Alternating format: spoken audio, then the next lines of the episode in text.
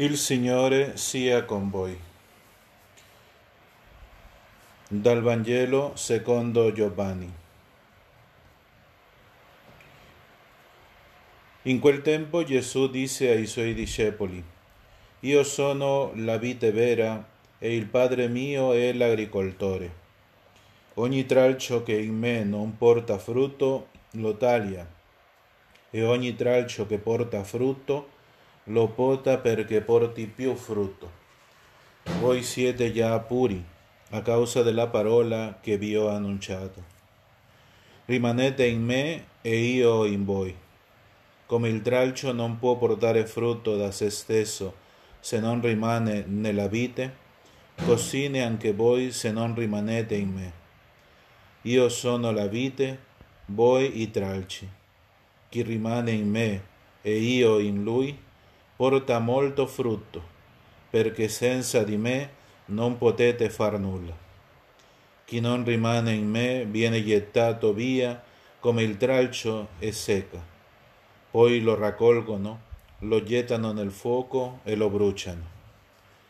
Se rimanete in me e le mie parole rimangono in voi, chiedete quello che volete e vi sarà fatto. In questo è glorificato il Padre mio che portiate molto frutto e diventiate miei discepoli. Parola del Signore. Oggi la liturgia ci presenta la festa di Santa Brigida di Svezia, patrona di Europa. E sempre, eh, come abbiamo detto prima, eh, la figura dei santi ci presenta questa unione eh, nelle cose, delle cose ordinarie che fanno nella sua vita, come lo Spirito di Dio, come la grazia di Dio fa queste cose straordinarie. E, e queste cose straordinarie non è tanto per il nostro sforzo, è soprattutto perché esiste lo Spirito di Dio.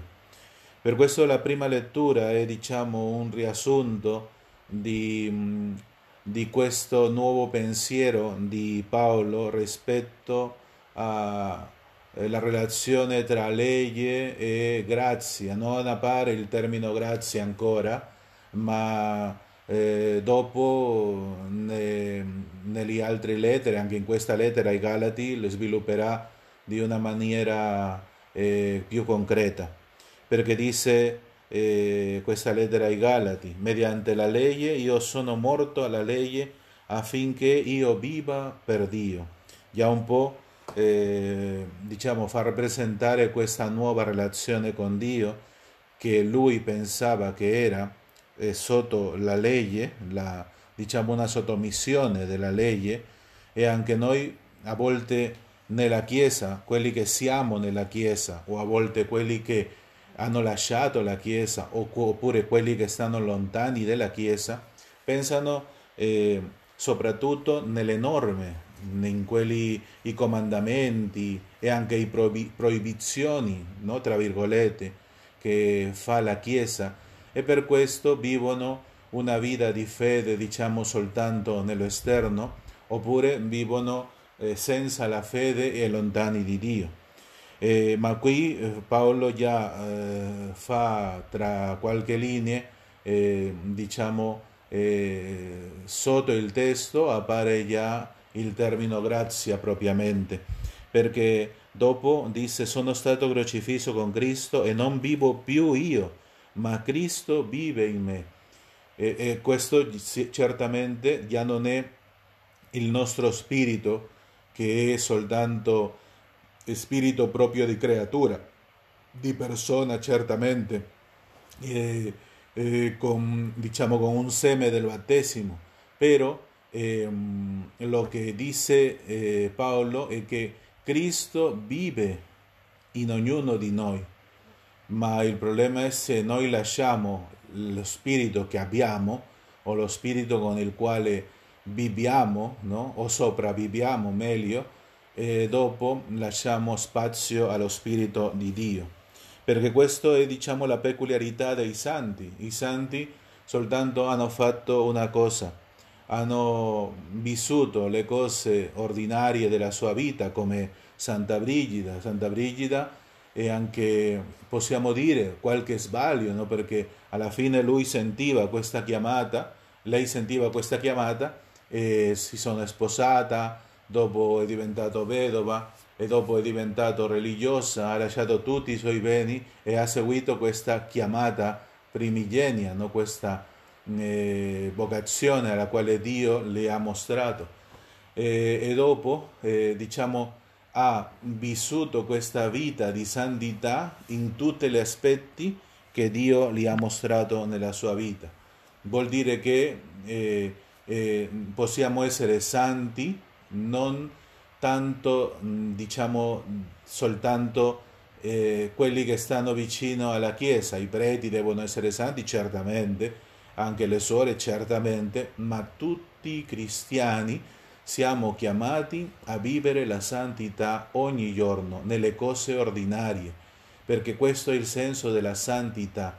La santità è nostro, la nostra sfida, il nostro scopo finale, diciamo, al, al quale dobbiamo arrivare, ma quello è ehm, non tanto per l'azione della legge, per l'azione delle nostre norme o anche per l'azione esterna che non hanno un senso interno, è per la grazia di Dio. E per questo il Vangelo ci presenta eh, questo passaggio che sempre Giovanni utilizza questo verbo rimanere per eh, dire eh, di, es, di, di rimanere in un luogo, ma non solo, sempre rimanere con, no? non soltanto in, ma sempre con. E questo è perché in un posto vuol dire la nostra realtà, la nostra condizione nella quale Dio ci chiama e dopo con e questo con Cristo. Perché dice questa immagine, no? eh, eh, questa unione, possiamo dire, del tralcio, dice come il tralcio non può portare frutto da se stesso se non rimane nella vite, così neanche voi se non rimanete in me. Questo frutto non è tanto per noi, è un frutto per Dio e anche per gli altri. No? Se pensiamo in qualche diciamo, frutto, il frutto non si mangia a se stesso, non è per il beneficio di se stesso, è per il beneficio degli altri. Per esempio l'agricoltore no? nella terra mette il seme tutto quello e dopo porta questo non tanto di nuovo per la terra, no, non tanto di nuovo per, per l'albero, no, lo fa per un'altra persona. E questo è anche l'immagine dei santi, il servizio all'altro diciamo che la sua vita porta all'uomo a vedere eh, l'ideale di santità che non è lontano da tutti noi. Per questo alla fine diranno, eh, se rimanete in me, le mie parole rimangono in voi, chiedete quello che volete vi sarà fatto. In questo è glorificato il Padre mio, che portiate molto frutto e diventiate miei discepoli. Questo è il senso della nostra chiamata e della nostra, diciamo, eh, scopo verso la santità e che sia glorificato il Padre nostro, non noi. Per questo i, i fratelli separati parlano molto di che siamo adoratori della Vergine, della, dell'immagine, dei santi. No, Questi, queste figure ci portano a Dio, mostrano come Dio con la sua grazia può eh, fare nella nostra umanità, diciamo la umanità dei santi soprattutto in questo caso, eh, l'umanità dei santi può portare dopo a una santità di vita senza lo sforzo e noi siamo chiamati non a glorificare il santo, ai santi, a glorificare a Dio che può farci santi a tutti noi. Questa è la realtà e questa è la speranza del cristiano siete santi perché il vostro Padre è santo. Questa santità non è, diciamo, perché noi eh, otteniamo questa credenziale di santità, no, è perché Dio, la sua santità, si trasmette all'uomo nella sua vita.